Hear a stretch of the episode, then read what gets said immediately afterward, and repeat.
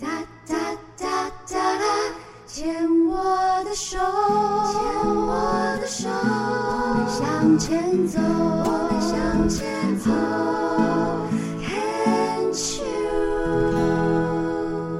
Can Cheers 牵手之声，欢迎收听由我 Debbie 戴伟为大家主持的黛比的生命花园。大家好，我们的节目是礼拜二的晚上九点，跟礼拜三的早上十点、十二点播出。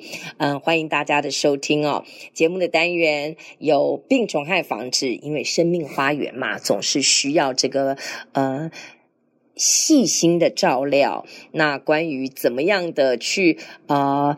在这个有病啊，有这个虫害啊，这样子的一个过程当中，我们要怎么样的去防治它？那发生了要怎么样去治疗它？我觉得真的是，我真的很喜欢“生命花园”的这一个名字哦。我觉得每一个人的生命都是一座花园。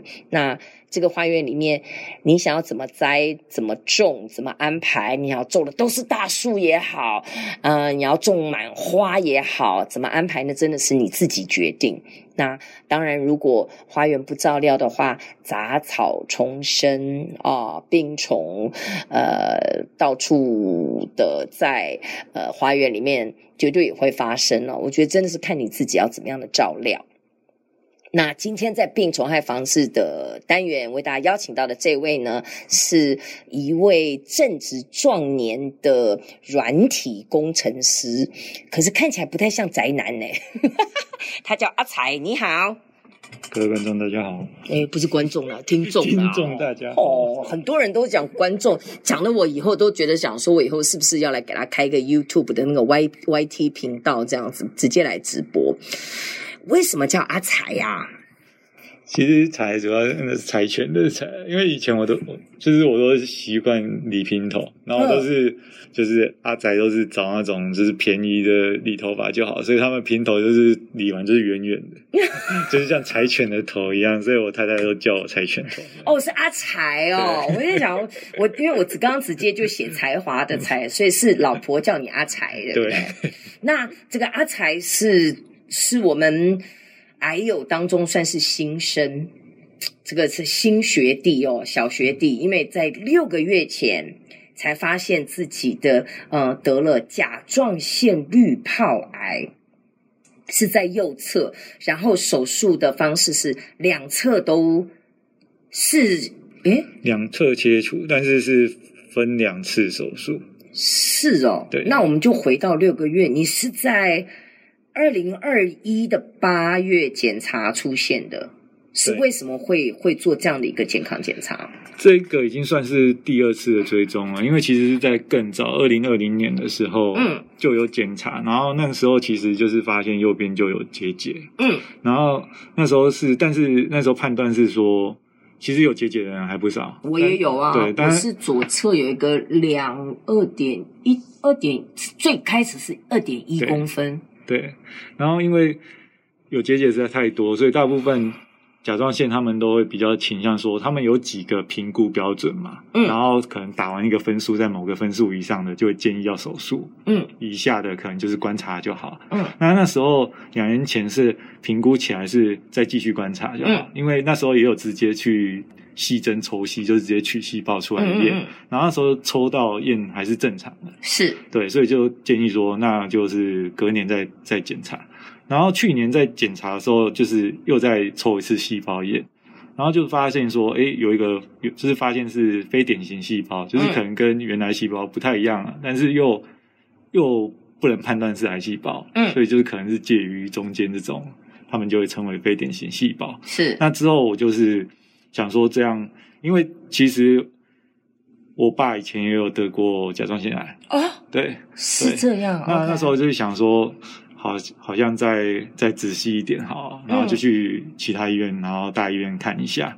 然后那时候医生就是建议说，假设是说家族父亲有得过甲状腺癌，然后现在是等于是在那个评量表里面又会再加再加上分数，然后再加上目前。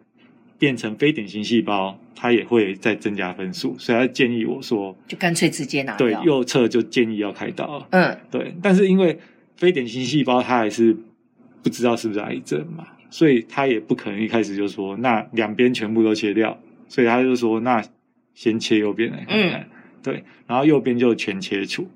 那全切除完过两天化验结果，他也他也是说，一般化验可能是要隔一个礼拜，通常我们都是抽血什么都是隔一个礼拜。是是是然后那那一次他是说，他是就是加快化验速度，然后我先住院，先不用出院，不然其实大概两天就可以出院了。哦，对，那但是他是说我先不要出院，等化验结果。但是化验出来就是，哎，真的想不到，真的就中了。嗯，对，那就直接就是不用再搬出院，因为。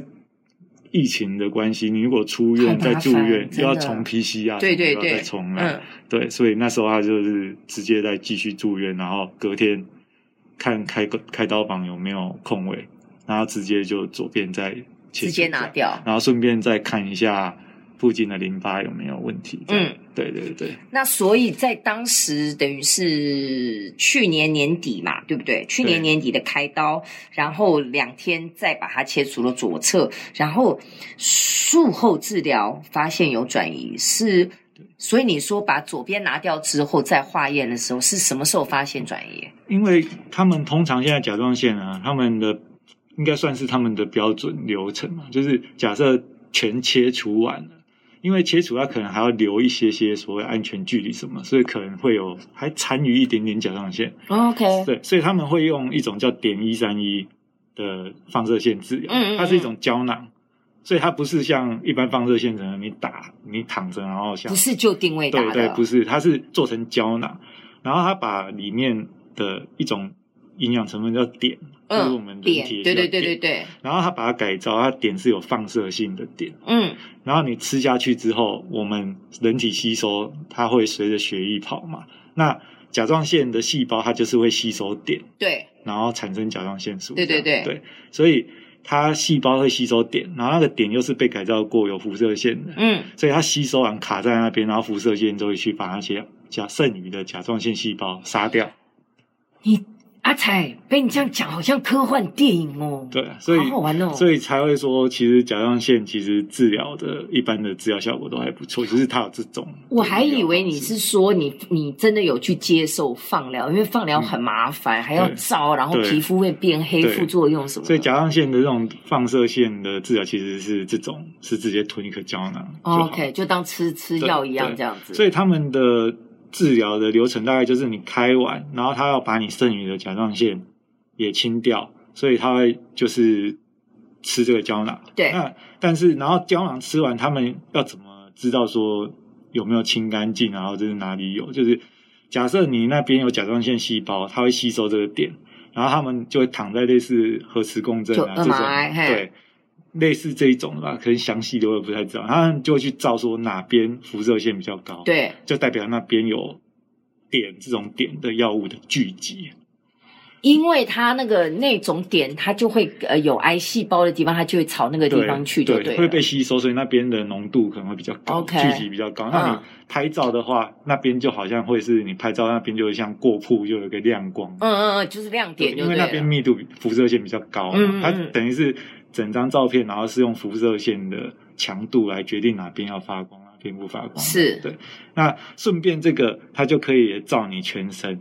假设说，因为理论上只有甲状腺细胞会吸收碘，嗯，那假设说你身体，比如说骨头或者肺，也有这个聚集，代表那边有甲状腺细胞也在吸收碘。也意思就是工，你开完刀之后，然后也吃了这个放疗呃放疗的这个胶囊了，也有在吃，然后就就去做了一个这样子的一个扫描。对，然后就发现说，其实肺跟骨头也有转移啊。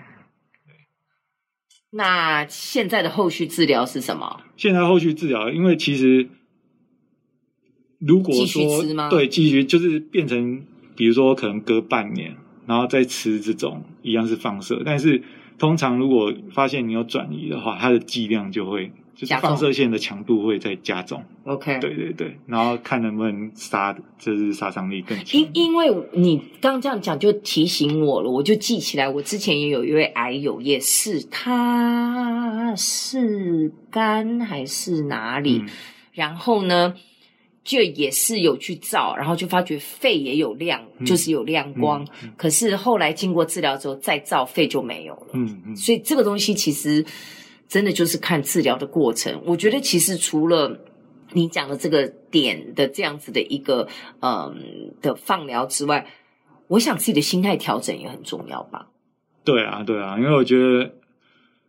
我觉得情绪可能多少还是会影响，当然我不知道这有没有什么科学根据啊。但是就是我觉得这种尤其荷尔蒙相关的，对，甲状腺是荷尔蒙相关，这种感觉情绪是会影响。因为有时候我们常常讲说，你荷尔蒙失调，你就整个人会水肿，会胖，非常对，会影响荷尔蒙的这些分泌。嗯、所以我觉得个人的情绪还是会有差别。